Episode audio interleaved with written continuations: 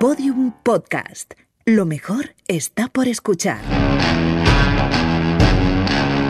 ¿Cómo será el mundo pasado mañana?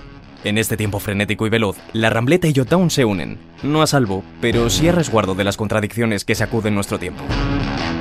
El objetivo, explorar todos los temas posibles, sin prejuicios, para ofrecer respuestas del futuro a partir de las preguntas que nos plantea nuestro presente. Ha nacido el podcast de los inconformistas, de los activos, de los curiosos. ¿Quieres saber más? Bienvenido a Futuro Imperfecto. Los límites solo los pone tu imaginación.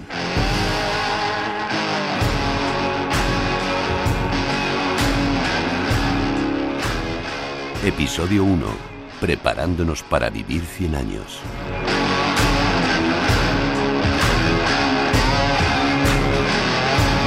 En este primer episodio escuchamos a Patricia Ramírez Loeffler, psicóloga con una amplísima y muy diversa trayectoria, entrevistada por Javier Burgos, el director de la Fundación para la Investigación del Hospital La Fe de Valencia. Ajusten sus auriculares. ¿Listos para imaginar?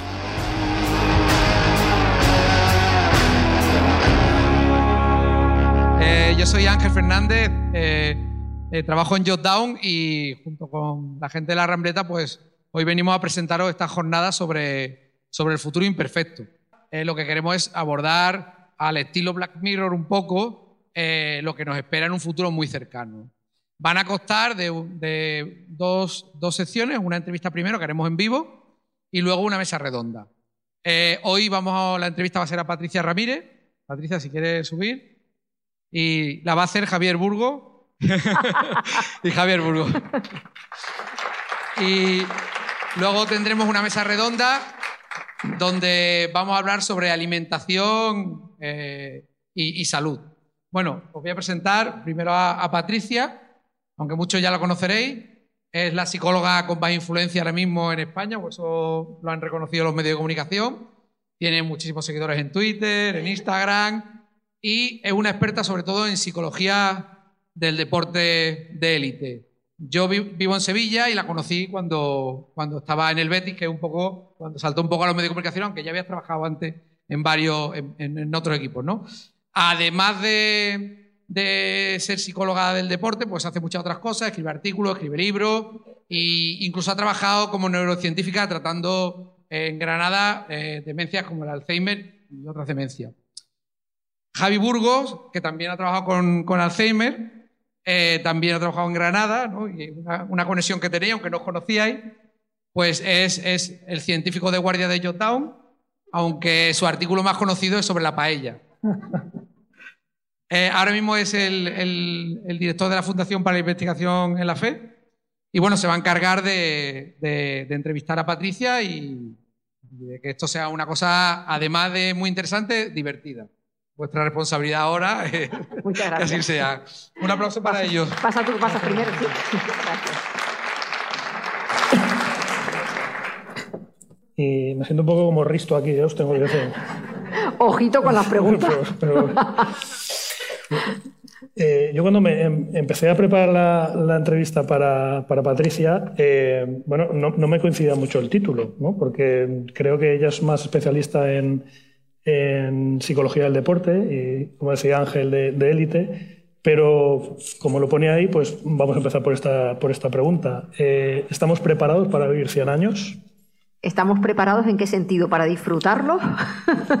si vivimos 100 años o para eh, cognitivamente estar bien? Yo creo que estamos preparados, ¿no? Porque yo creo que todos aspiramos a vivir cuanto más mejor y a ser posible en buenas condiciones. Eh, a nivel psicológico yo creo que hoy en día hay mucho trabajo a nivel cognitivo eh, y sabemos eh, desde la parte psicológica qué tipo de actividades cuidan nuestro cerebro para poder llegar a esos 100 años con un poquito de, calidad cognitiva.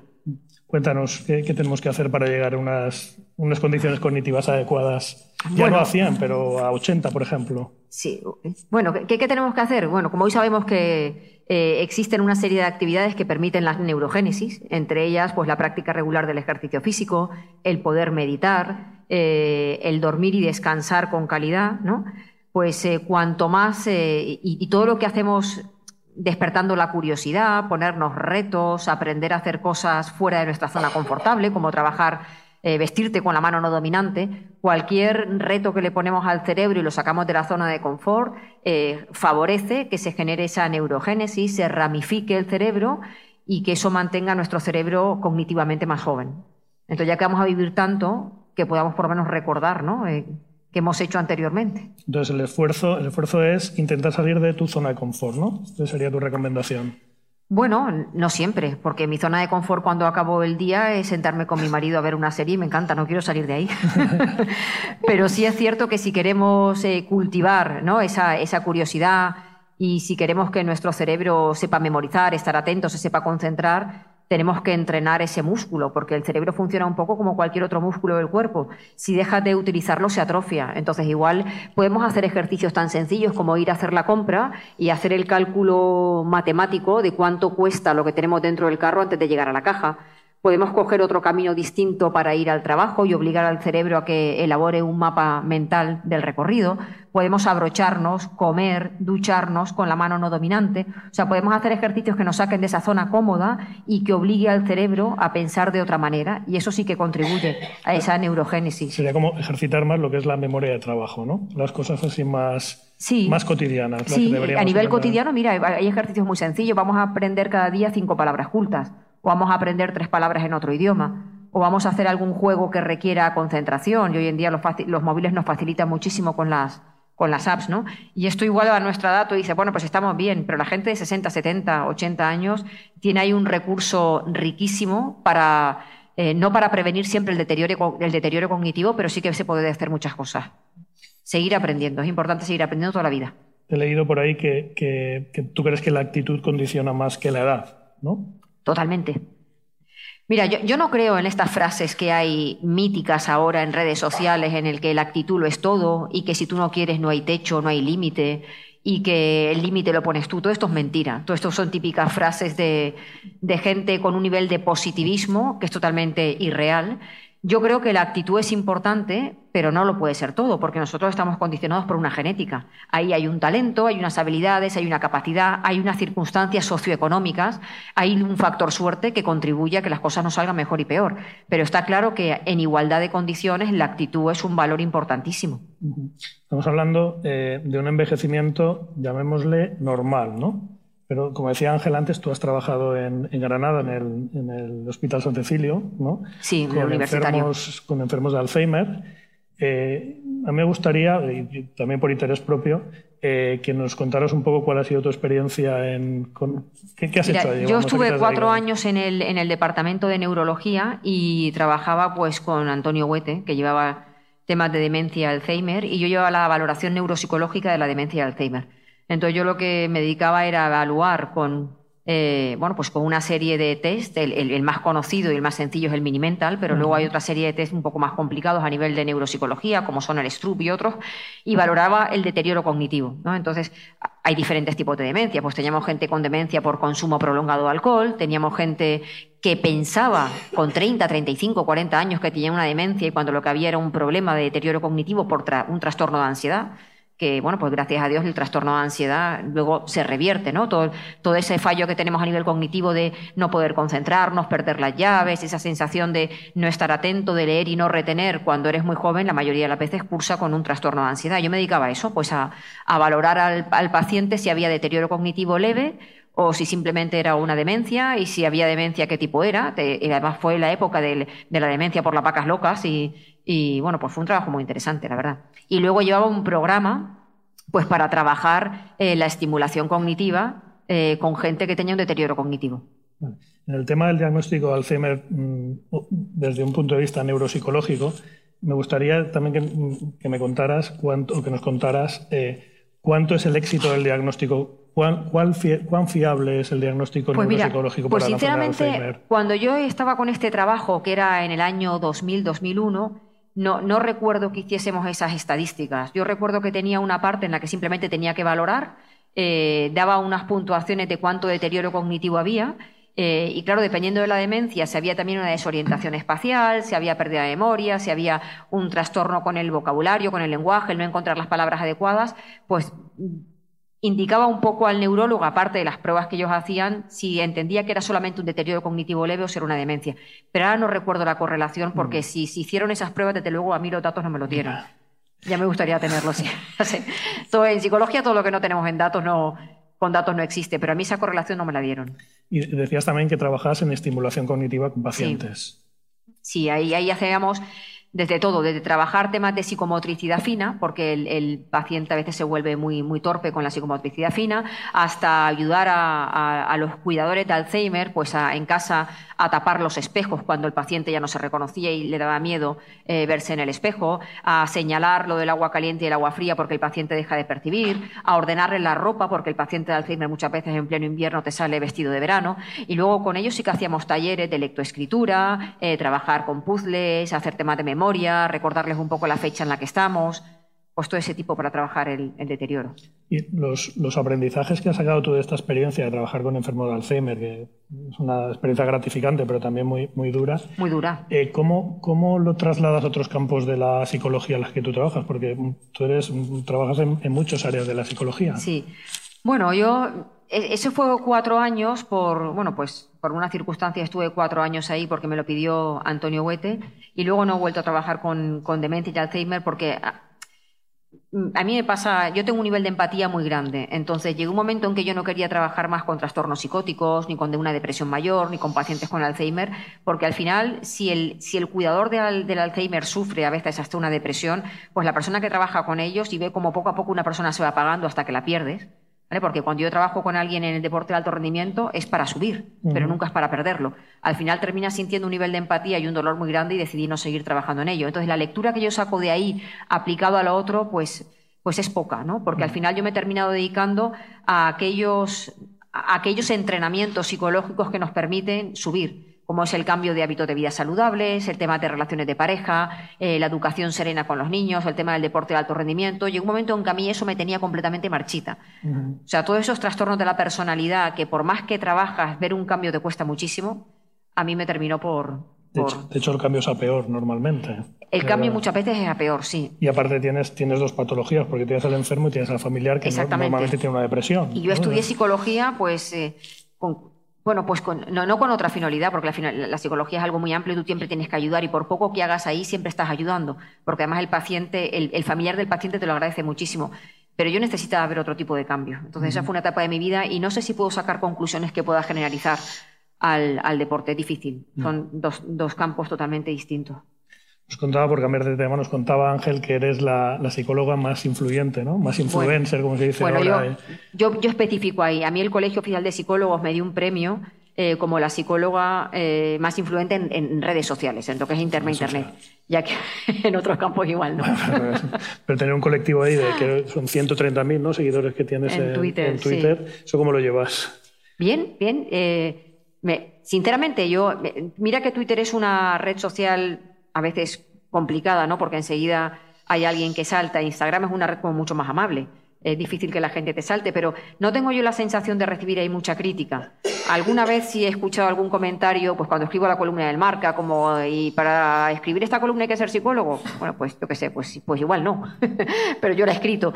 Pero normalmente no recibo así como mucha crítica como para sentirme mal. Yo estoy a gusto, al, al revés. Yo, yo creo que en las redes sociales mm, percibo mucho agradecimiento, ¿no? El, yo comparto información en un momento determinado con un, con un paciente, sale así una frase que tú crees que puede servir a los demás, la comparto, la pongo en un post-it y a la gente le llega a veces como un soplo, ¿no? Oye, pues esta frase me viene hoy como anillo al dedo.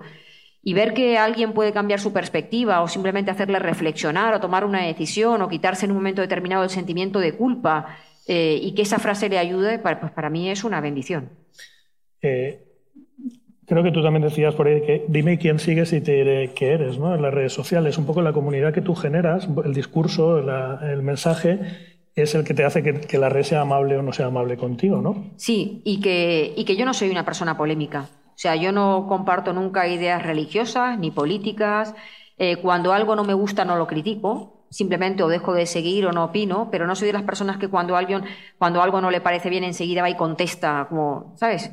Para que se note que, no me gusta. No, yo creo que, bueno, pues me parece que hay, críticas ahí que suman poco, simplemente dejo de opinar, entonces, al no ser polémica, no creo que la gente tampoco tenga mucho que, que decirme a mí. Y desde tu punto de vista profesional, ¿cómo ha cambiado la irrupción de las, de las redes sociales, sobre todo en nuestros comportamientos sociales, en nuestras relaciones? ¿Parece hemos mejorado, hemos empeorado? Hombre, yo voy a hablar de la parte positiva, porque también va relacionado con mi forma de ser. Entonces, yo creo que el, conocimiento eh, y la libertad que nos dan las redes sociales para elegir información, tú antes te sentabas delante del telediario y tenías que ver todo el telediario. Ahora uno con las redes sociales puede seleccionar un poco, quieres saber temas políticos, que saber temas de ciencias, te interesa el tema de la nutrición, te interesa el deporte y te permite seleccionar, ¿no? Entonces yo creo que eso es una ventaja porque con, con el ritmo de vida que vivamos todos, que a veces no nota tiempo, a estar al día, pues el poder seleccionar el tipo de información que eliges eh, me parece maravilloso, ¿no? y poder seguir a los profesionales que tú también eliges, yo creo que es un, es un estado como de libertad. ¿Qué parte negativa tienes? Pues si nos fijamos, por ejemplo, en la gente joven y también muchos adultos, el tener que depender ¿no? de esa aprobación social para tú sentirte bien, me parece que es un peligro. Que uno tiene que aprender a buscar el valor simplemente por el hecho de ser persona, que eso ya es suficiente, ¿no? Y por tener unos valores en la vida con los que comparte y se relaciona, eh, pero si tu, si tu valoración o, tu, o tu, tu, autoestima va a depender de la aprobación que tienes alrededor, pues ahí sí que lo veo un peligro. Pero por lo general yo creo que las redes sociales nos han facilitado muchísima información, tener la información cerca y yo creo que en ese sentido nos hacen libres. Tal, vez nos cree mm, en algún momento cierta ansiedad, ¿no? Por no poder llegar a toda la información o por no poder seguir a todo el mundo que quiere seguir o responder también tiene esa parte, ¿no? Un poco de, estar cautivo. De, claro, pero ahí tenemos que educarnos, ¿no? Y tenemos que aprender a establecer prioridades. Entonces, igual que tenemos un límite para el tiempo que le dedicamos a la televisión por la noche, porque nos tenemos que ir a dormir, o un límite para la siesta porque tienes que ir a trabajar, las personas tenemos que aprender a ponernos límites. Eh, y hay gente que puede decir, pues mira, yo al día le dedico media hora a las redes sociales, o media hora por la mañana mientras desayuno y media hora por la noche antes de acostarme por revisar. Entonces, yo creo que una forma de educarnos en el autocontrol, en la paciencia y en esa fuerza de voluntad es poner un límite si no lo tienes. Y en ese, y en ese límite establecer tus prioridades, porque si te dedicas a seguir chorradas, luego te das cuenta que has perdido el tiempo. Pero si lo que te dedicas a leer pues artículos de divulgación científica o de algo que te guste, pues al final es un, un enriquecimiento. ¿Y cuándo das tú el salto, el salto a, tener decenas de miles de seguidores? ¿Es cuando empiezas a trabajar en el ámbito del fútbol o, no, ocurre antes? Ocurre después, ocurre después. Yo me abro el Twitter, me acuerdo perfectamente, me, acuerdo, me abro el Twitter en Cardiff, que fue, no, mira, yo me abro el Twitter, voy a dar una charla a la Federación Española de Baloncesto, que yo colaboro con ellos en el curso de entrenador nacional todos los años, y el director, que es Miguel, un chico de Sevilla, me dice, ¿tú no tienes Twitter? Le digo, no. Eso fue en Zaragoza. Y me dice, pues ábrete un Twitter. Y me abro el Twitter y de ahí me voy a la concentración con el Betis a Cardiff. Y Jorge Molina me dijo, Patria, ¿tienes Twitter? Ya tengo Twitter. empiezan todos a compartir. Y a mí me empiezan a llegar seguidores eh, en el momento en el que yo empiezo una acción, bueno, una acción en la que yo involucro a la afición del Betis para que colabore en mis charlas, mandándome historias personales relacionadas con el beticismo y cómo han sentido el Betis, y empiezo a lanzarlo por las redes sociales. Y a partir de ahí, en ese año, pues tengo seguidores, pero unos 11.000, 12.000. Y el salto ya empieza cuando, cuando justo después de ese año empiezo a trabajar en televisión y en el país semanal empiezo a trabajar en televisión española, en el país semanal, y claro, ya empiezo a divulgar por todos lados y viene un poco de todo. No sabría decir dónde está, de dónde sale el. Eh, antes de llegar al Betis, tú estás en. Seis años en el Mallorca. En el Mallorca, Con Gregorio Manzano, sí. ¿Y, y, cómo, cómo empieza esa experiencia? ¿Con Gregorio Manzano? Sí, bueno, ¿cómo empieza tu experiencia? Mi experiencia en el fútbol empieza con Luis Aragonés, en el año 2000, en el Mallorca también. Esa fue muy corta y luego eh, Mm, empiezo, voy a, trabajar al Granada, empiezo a trabajar con un corredor y me acuerdo que una vez eh, en verano eh, me llamó Luis Aragonés, aparte fue muy, perdón, mm, Gregorio Manzano, yo estaba en la consulta en agosto y me llaman por teléfono y digo, ¿quién es? Gregorio Manzano. Digo, ¿y qué era? ¿Para darte consulta? no lo relacionaba. Me dice, no, hombre, que soy el entrenador.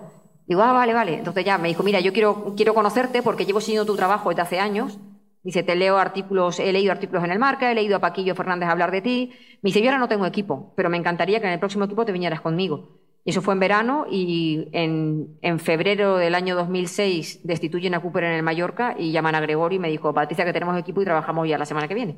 Y ahí empecé los seis años con él. Así empezó, vamos. Sí, sí. Lo más intensivo del, del fútbol. Pero eh, habían habido eh, psicólogos en equipos de fútbol antes en, en la Liga Española, ¿no? O- Bueno, o- lo, lo que se conocía en esa- ese momento, lo que se conocía en ese momento fue la experiencia que tuvo Benito Floro en el Real Madrid. ¿no? Que fue, el, Y- fue el primero este que... Eso dicen, no lo sé. Igual hubo gente de la que no se habló y eso es lo que se conocía, ¿no? Pero imagino que ha habido más, claro. Vale, a, a mí sí que me interesa mucho saber, eh, vale, te llama, te, te vas a Mallorca, te incorporas. ¿Cuál es el trabajo que hace un psicólogo en un equipo de fútbol? Bueno, pues mira, los distintos psicólogos en un equipo de fútbol trabajamos de forma distinta, ¿vale? Hay gente que le gusta trabajar a pie de campo, yo tengo una forma de trabajar distinta. Yo trabajo en la concentración. Eh, la charla que monto con los 18 jugadores que vienen convocados está relacionado con el leitmotiv que tengamos en el partido y eso viene fruto de una reunión con el cuerpo técnico en el que hablamos, bueno, pues cuál es el histórico con ese equipo, eh, cómo estamos jugando, de qué partido venimos, si hemos ganado, mm, perdido, empatado, eh, y sacamos ahí, bueno, pues pensamos, es importante trabajar la concentración porque últimamente nos despistamos, o es importante trabajar el ser más competitivos porque hasta los 20 minutos que han pasado del primer tiempo no nos metemos. Y en función de eso yo monto una charla muy, muy visual, porque el jugador está acostumbrado a trabajar ya o a estudiar o a aprender con, con temas audiovisuales, una charla en la que se trabaja esa variable psicológica de una forma muy rigurosa, porque yo no creo en otra psicología que no esté basada en la ciencia, pero claro, con fichas de trabajo, con juegos, eh, poniéndoselo fácil al jugador, es muy participativa.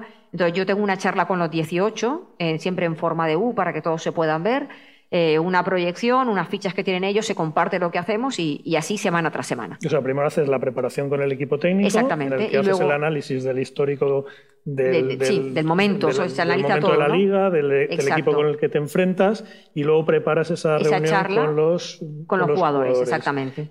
Y ahí acaba... No acaba, no, no, no. Luego yo después del partido tengo una serie de fichas en las que analizamos, eh, o sea, a mí me gusta analizar las cosas positivas aunque hayamos perdido, ¿no? Como qué cosas volveríamos a repetir de este partido, qué haríamos exactamente igual, eh, qué, qué haríamos de una forma distinta.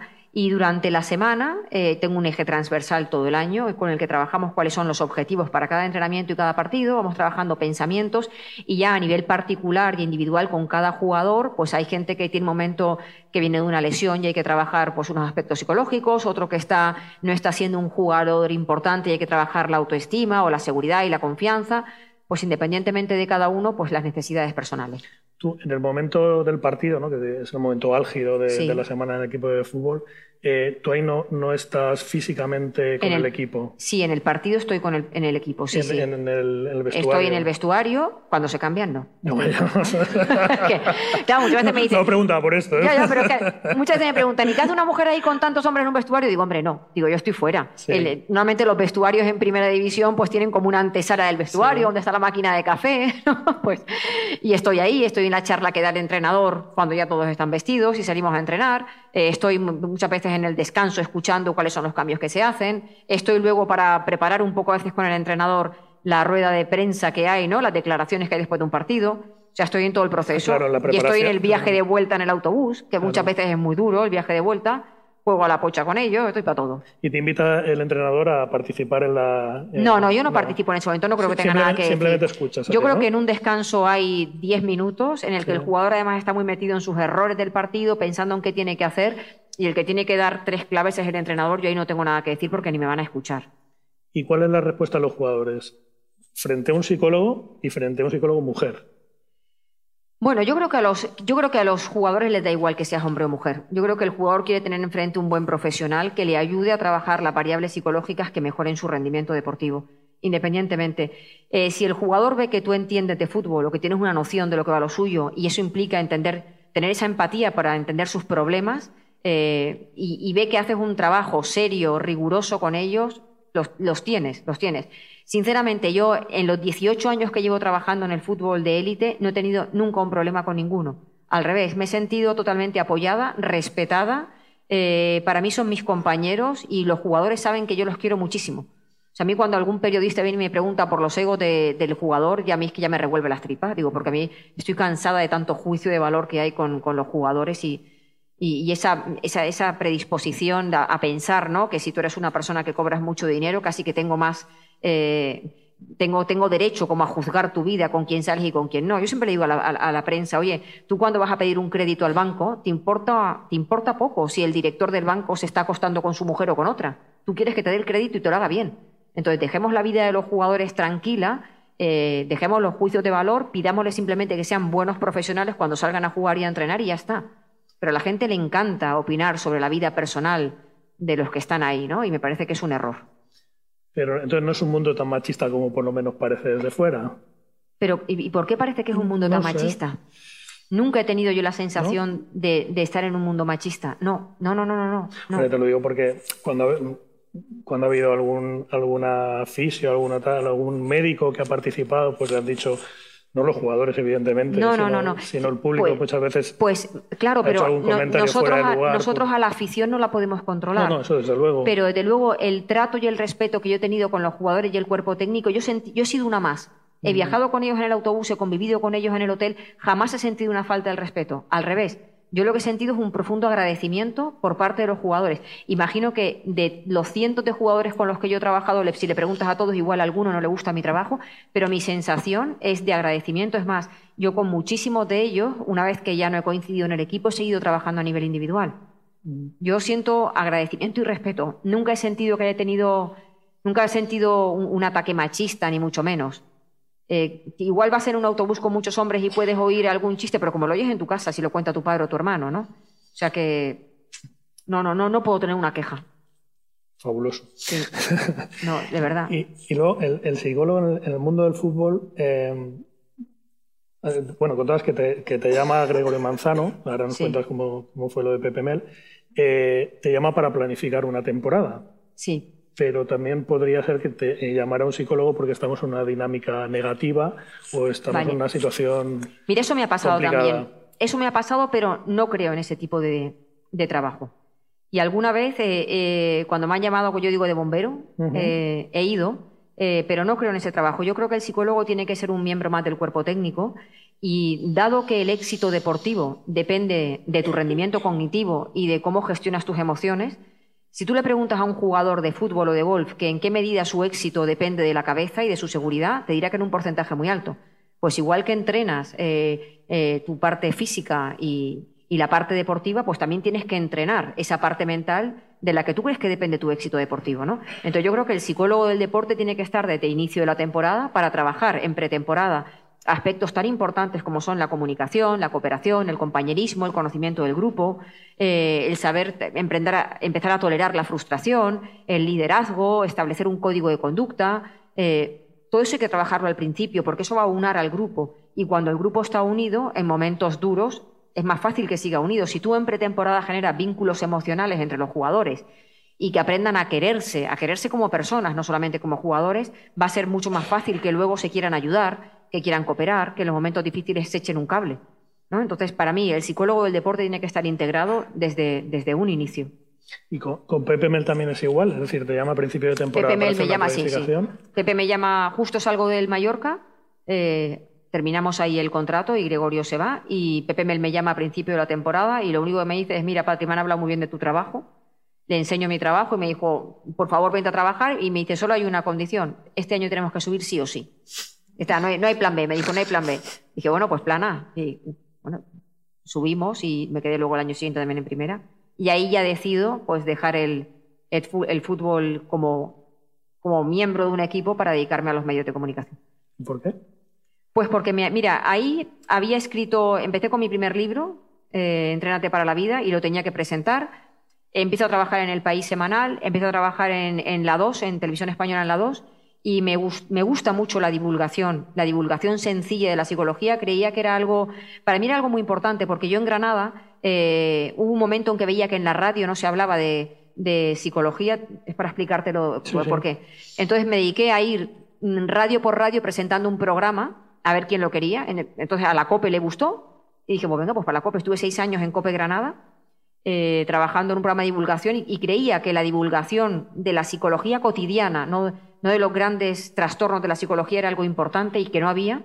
Y justo me llega en ese momento, ¿no? El libro, el país semanal, la televisión, y dije, es, el momento de empezar a divulgar algo que para mí me parecía tan importante. Y, cambio. Y, por qué? Pues porque el fútbol, eh, el fútbol en, en el alto nivel es algo muy sacrificado cuando tiene familia. Yo los seis primeros años de mis hijos no los viví en el Mallorca. ¿Por qué? Porque tú viajas todos los fines de semana con el equipo Organizar tu consulta, yo recuerdo que en ese momento ya empezaba a despuntar como psicóloga del deporte, me invitaban a los máster, no podía ir. ¿Por qué? Porque cuando tú dices, eh, ¿podrás venir? Te preguntan en enero, ¿podrás venir en mayo? Pues mira, no sé, porque no sé si juego jueves, viernes, sábado, no sé dónde viajo, porque el, partido no te lo fijan casi hasta 15 días antes. Entonces no podías organizar tu agenda. Y llegó un momento en que yo quería estar los fines de semana con mis hijos, quería participar en congresos, quería participar en esto y sobre todo me llamaba mucho la atención el divulgar en medios. Porque simultaneabas, ¿no? claro, claro, sí, sí, sí. Vamos, un, un, entrenador de fútbol y un jugador se puede permitir el lujo de no simultanear. El psicólogo no, porque en el momento en que te cesan... No lo mismo, ¿no? Nunca, no, no, no. Nunca, nunca me han cesado en un equipo, he tenido esa suerte, pero en el momento en que te cesan, eh, si tú no tienes una carrera profesional al margen, pues te puedes morir de hambre. Pero sí que te da una, una visibilidad mucho más grande, ¿no? Sí, te da una visibilidad, sí, sí, sí, pero una visibilidad no te da de comer. No, no, no. Lo que te da de comer es el trabajo. Y Yo con la visibilidad en las redes no como, ¿eh? No, no, ya. ya te lo digo. que a mí, que a mí me hace gracia, porque a veces cuando yo cuelgo, pues yo imparto talleres de, ¿no? Los fines de semana. Y alguien me dice a veces, me gustan más tus posits que los talleres. Y yo le digo, pero cuando te cuelgo un posit no me lo paga nadie. Digo, el posit está muy bien y a ti te encanta. Digo, pero yo vivo de los talleres, no de los posits y tendría que compaginar. Pero la gente enseguida que cuelgas algo que medianamente parece que te, te genera un ingreso, como que lo rechazan. Y pues ojo. siguiendo con el fútbol, en esa dinámica, bueno, dices que con el, con el Betis subiste, pero claro, durante una temporada pasas malas rachas, ¿no? O, dinámicas muy malas. Las pasé, la pasamos canuta, vamos. nos faltó el. Bueno, gracias al Valencia pudimos mantenernos en primera división. Porque en el Betis estuvimos en primera 10 partidos sin ganar. Eso es, vamos, yo no sé cómo no nos echaron, no lo entiendo, ¿no? Entonces, venía, eh, fuimos a jugar contra los Asuna, parece que empatábamos y en el último minuto nos meten un gol de verdad injustísimo porque habíamos hecho un buen partido. Ese partido no nos vamos a la calle porque los jugadores dijeron que hoy estamos jugando bien, no, los, jugadores nos salvaron. Siguiente partido en casa nos jugamos el cuello contra el Valencia. Taca. Dije, voy a dar una charla. Digo, bueno, vamos a hablar un, para cambiar la dinámica de la suerte, una charla muy chula. Eh, empezamos el partido, minuto, no sé si fue 17-21, nos meten un gol. Digo, me cachis. 0-1. Total, que yo veía en el banquillo a dos jugadores que eran Amaya y Ezequiel, que me miraban y me decían, Patri, tranquila, vamos a tener suerte, vamos a tener suerte. Porque había hablado de la suerte, vamos a tener suerte, tú tranquila. Yo los miraba y decía, madre de Dios, digo, si confían ellos más que yo. yo nos veía ya en la calle. Minuto 89, Rubén Castro, gol. Viene a celebrarlo conmigo a la banda y le digo, por Dios, Rubén, métete ahí dentro que tenemos que ganar. Minuto 94, gol. La cara de Emery, si podéis ver el gol por ahí, Emery estaba. Es como decir, no puede ser lo que ha pasado. Ganamos 2-1, gracias al Valencia. Y a partir de ahí ya rompimos la racha y fuimos para arriba. aparte de que el Valencia vaya, haciendo, vaya haciendo favores por ahí, que es lo que acostumbramos los valencianistas, a ir salvando equipos, ¿Qué, trabajo haces tú para cambiar esa dinámica de 10 partidos sin pues, ganar, que son muchos? ¿eh? Sí, son muchos, sí, sí. Pues claro, ¿qué, ocurre? Yo, pues lo primero que hago es preguntar a los jugadores, oye chicos, ¿qué pensáis que está fallando? Y en el fútbol pues hay un sentimiento de que cuando entras una racha parece que es que hasta que no sales de ella solo. Yo trabajaba pues lo que era el locus de control interno, ¿no? El ver en qué medida nosotros generamos el éxito y el fracaso, eh, qué parte de la suerte depende de nosotros y cómo podemos crear oportunidades. Eh, trabajaba mucho el focalizar la atención en las cosas que hacíamos bien, ¿vale? Para no dar mucha vuelta a los errores. Eh, mantener un pensamiento positivo, pero es cierto que después de 10 partidos cuesta, ¿eh? Cuesta, cuesta. También has trabajado con otros equipos, no solo de fútbol, sino con la Antequera también. El. Con el CB Granada. con el baloncesto. ¿Qué, ¿Qué, diferencias ves con el fútbol de estos equipos en el trabajo de psicólogo, me refiero? Mira, a nivel neuropsicológico hay un, hay un, hay una diferencia muy grande. En el balonmano, el control mente-mano es mucho más sencillo que el control mente-pie. Entonces hay muchas cosas que puedes trabajar a nivel de visualización ¿no?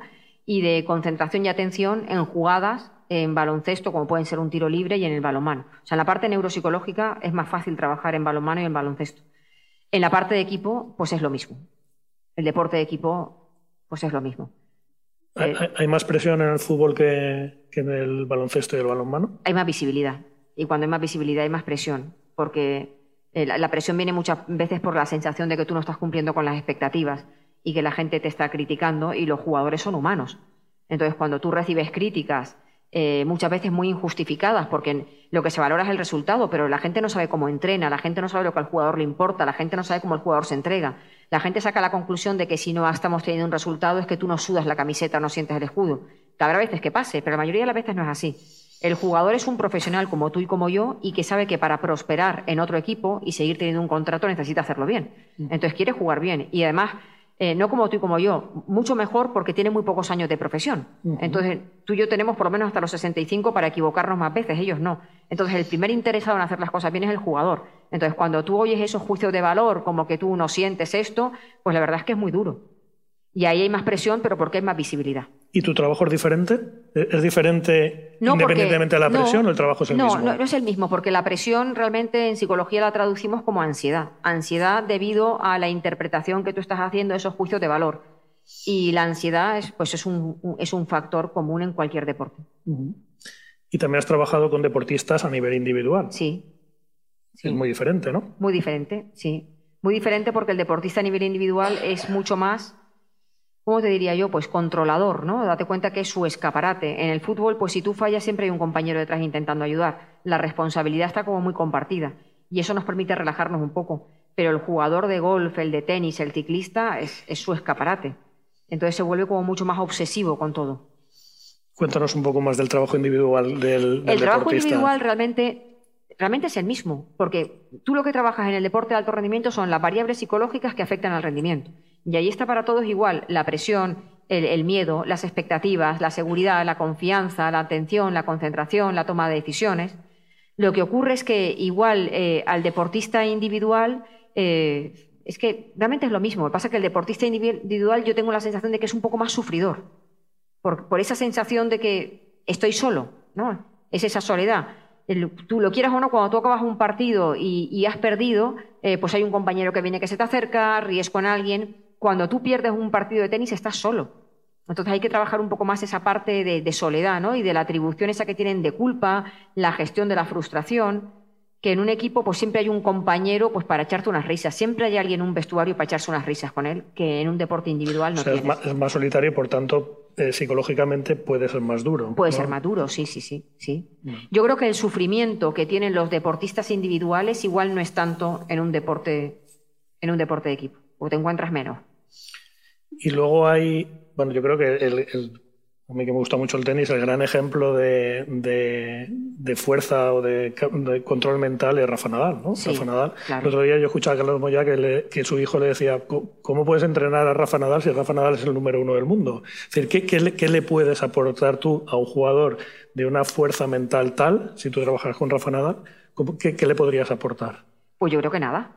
Hombre, te estás, te, estás, vendiendo muy mal. No, me estoy vendiendo. Yo tengo que ser sincera, o sea, una persona que ha ganado lo que ha ganado de la forma, con dolor, cómo se ha recuperado, cómo ha sido el número uno, cómo, cómo se ha lesionado, cómo vuelve otra vez, yo lo que tendría que sentarme es con Rafa Nadal y decirle, oye, ¿cómo lo haces? ¿Qué me puedes enseñar tú que le pueda enseñar yo a otros? Mm. Porque hay veces que uno tiene, ¿no? Hay gente mentalmente que elabora una serie de estrategias que le convierten en súper competitivo, en positivo, en capaz de separarse, ¿no? Ese hombre ha desarrollado una serie de estrategias que seguramente le enseño de otra persona, pero igual su manera particular para mí sería muy interesante saberlo para enseñárselo a otro. Yo creo que aquí el aprendizaje es a la inversa. Soy yo la que tiene que preguntarle a él cómo lo haces para poder enseñárselo a los míos. A mí, me sorprende que, un tipo que ha ganado tanto tenga siempre el, hambre de seguir ganando, ¿no? Y me acuerdo de Bjorn Borg que, que se retiró porque dice que estaba jugando un partido y se dio cuenta que ya no le motivaba. Eso es importante. Tú, claro, el momento en el que tú date cuenta que para estar ahí, el nivel de esfuerzo y de sufrimiento es altísimo. Y el nivel de renuncias que haces en tu vida. Porque si, Nadal se pone a contar los días que está fuera de su casa, pues son doscientos y pico, ¿no? Eh, tener una familia así, si este hombre quisiera casarse con, su novia de toda la vida y tener hijos, pues es complicado. Entonces tú haces una serie de renuncias, eh, trabajas con un nivel de dolor, con un nivel de esfuerzo altísimo, expones a tu cuerpo y a tu mente a una situación que no es nada natural. Entonces eso lo haces porque lo que tú haces te apasiona. En el momento en que pierdes la pasión, tienes que irte. Tienes que irte. Entonces yo imagino que Nadal sigue siendo competitivo porque le seguirá apasionando el tenis y porque en su mente debe tener una serie de objetivos, pues como Alonso. Alonso tiene el objetivo esto de la triple corona y sigue luchando por conseguirlo. Pero si tú no tienes pasión por lo que haces y los objetivos ya no te estimulan, tienes que dejarlo. La actitud que hablábamos antes, ¿no? Con el envejecimiento, que esa actitud es muy importante. Pero luego también, eh, este tipo de deportistas, al final es el camino de vuelta, es decir, son los que nos dan ciertos valores a la sociedad para seguir trabajando, ¿no? Por ejemplo, Rafa Nadal es, es un ejemplo, ¿no?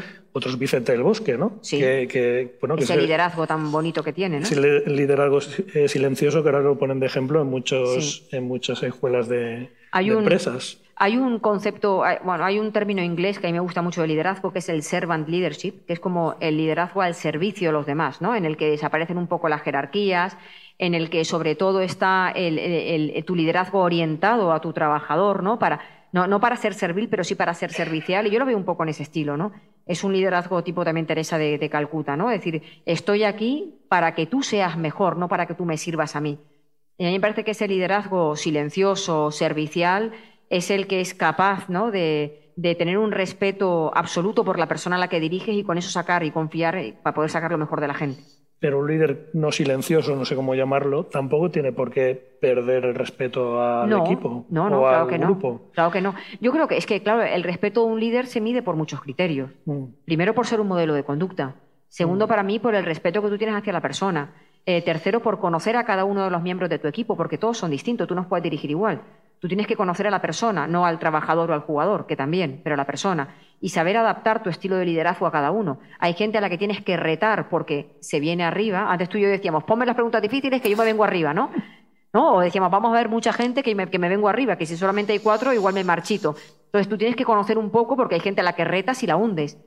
Para mí, el, el- el líder que se gana el respeto es el que tiene argumentos, el que motiva, el que respeta, el que, el que se comunica desde, desde la comunicación respetuosa y amable, el que confía, el que delega, ¿no? El que trata de sacar lo mejor de los suyos, el que empatiza, el que establece objetivos que son desafiantes. Para mí, un líder autoritario que grita, que falta el respeto, es que No, eh, me parece no. que pintas. No me refiero a eso, me refiero a una, a un- a una gestión más dura, no una gestión silenciosa del equipo. Por ejemplo, Cholo Simeone. El Cholo Simeone yo creo que no debe tener, no, no debe tener el mismo comportamiento que Vicente del Bosque. Entonces, eso depende del líder, depende del grupo, probablemente depende del líder. Depende ¿no? de las dos cosas. Depende de las dos cosas porque, eh, vamos a ver, el liderazgo de Bielsa no encaja igual liderando argentinos que liderando aquí en España.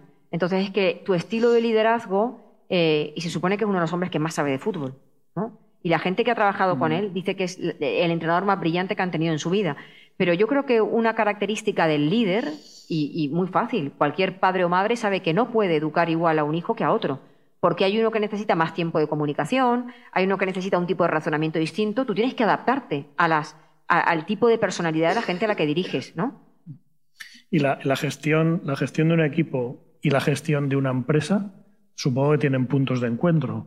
Claro que tienen puntos de encuentro, porque una empresa, el trabajo, una el- es un trabajo, equipo. el trabajo de psicólogo es parecido, ¿no?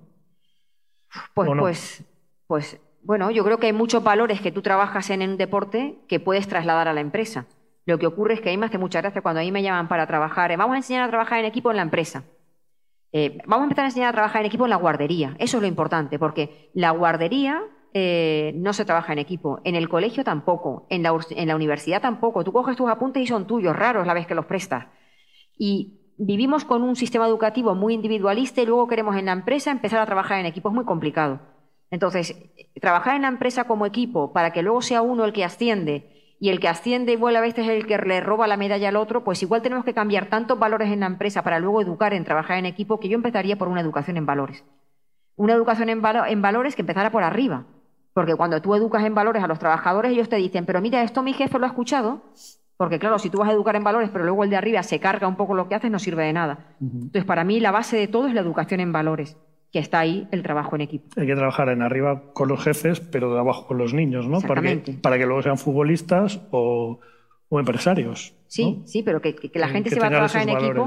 Pero Mm. claro, para trabajar en equipo tenemos que olvidarnos un poco de este individualismo que tenemos, que, que es muy potente, ¿eh? Mm. y el sistema educativo lo, lo- lo potencia.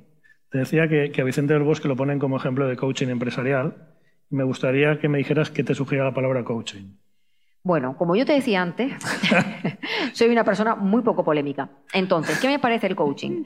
Pues mira, creo que habrá mm, gente que hace coaching que lo hará de forma maravillosa, pero yo soy una persona que cree en la ciencia. Entonces, yo estudié en la Universidad de Granada, donde hay una donde se estudia la psicología cognitivo-conductual y ahora la psicología de, las terapias de tercera generación. Y para nosotros todo aquello que tú no hayas probado y que hayas demostrado que funciona, para mí no existe. Entonces, cuando tú, eh, para estudiar el comportamiento humano y la parte neurocientífica y la base biológica del comportamiento humano, necesitas, cuando yo estudié cinco años de carrera y luego hacer un máster de dos años y luego hacer un doctorado, como hice yo de dos años, y llevas ahí pues nueve años estudiando, no creo que la calidad eh, o los recursos o la empatía o el entendimiento de la persona con la que trabajas sea lo mismo que cuando haces un curso de seis meses o un máster de dos años. Y no quiero descalificar a nadie porque creo que hay coaches maravillosos con herramientas muy prácticas que sacan cosas muy chulas, pero también creo que la gente cuando busca ayuda profesional en este sentido es gente que es muy vulnerable, que está en un momento muy crítico y que tiene que tener mucho cuidado en elegir a un profesional adecuado.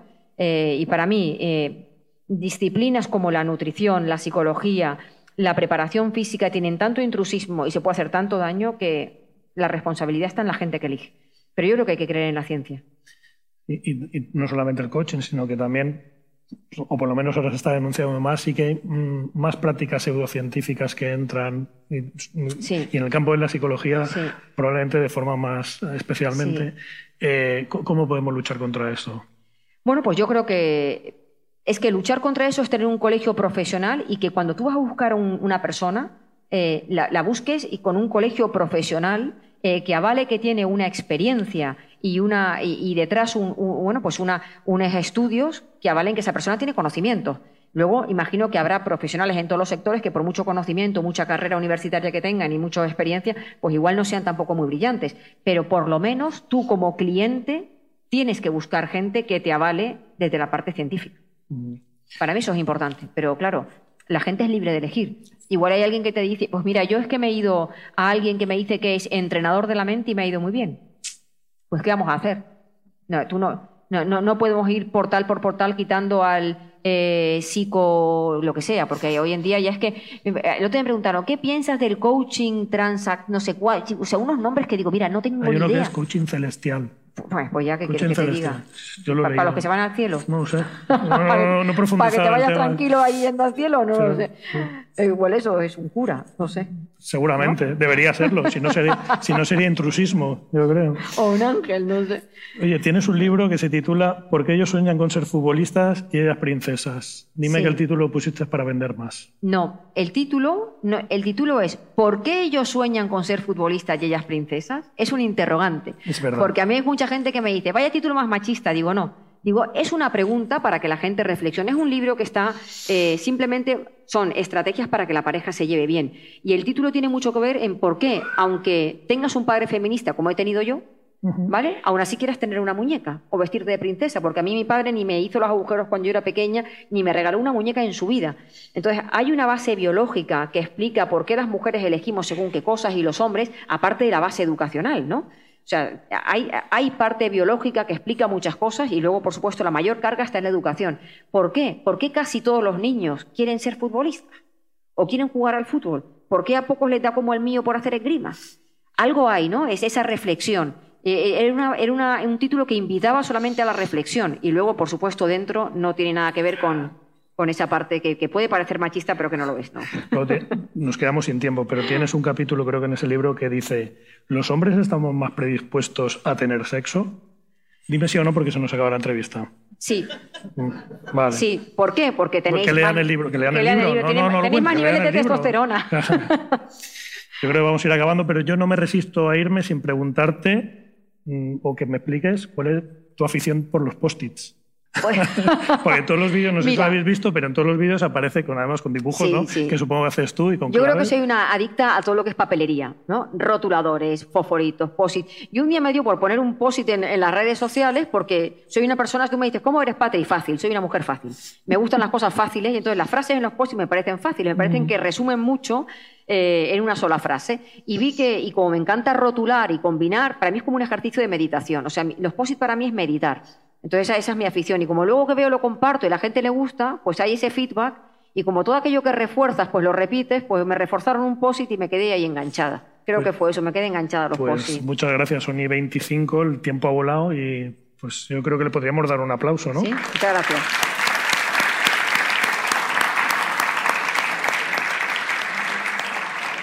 Futuro Imperfecto, un podcast de Rambleta y Job Down producido por Podium Podcast.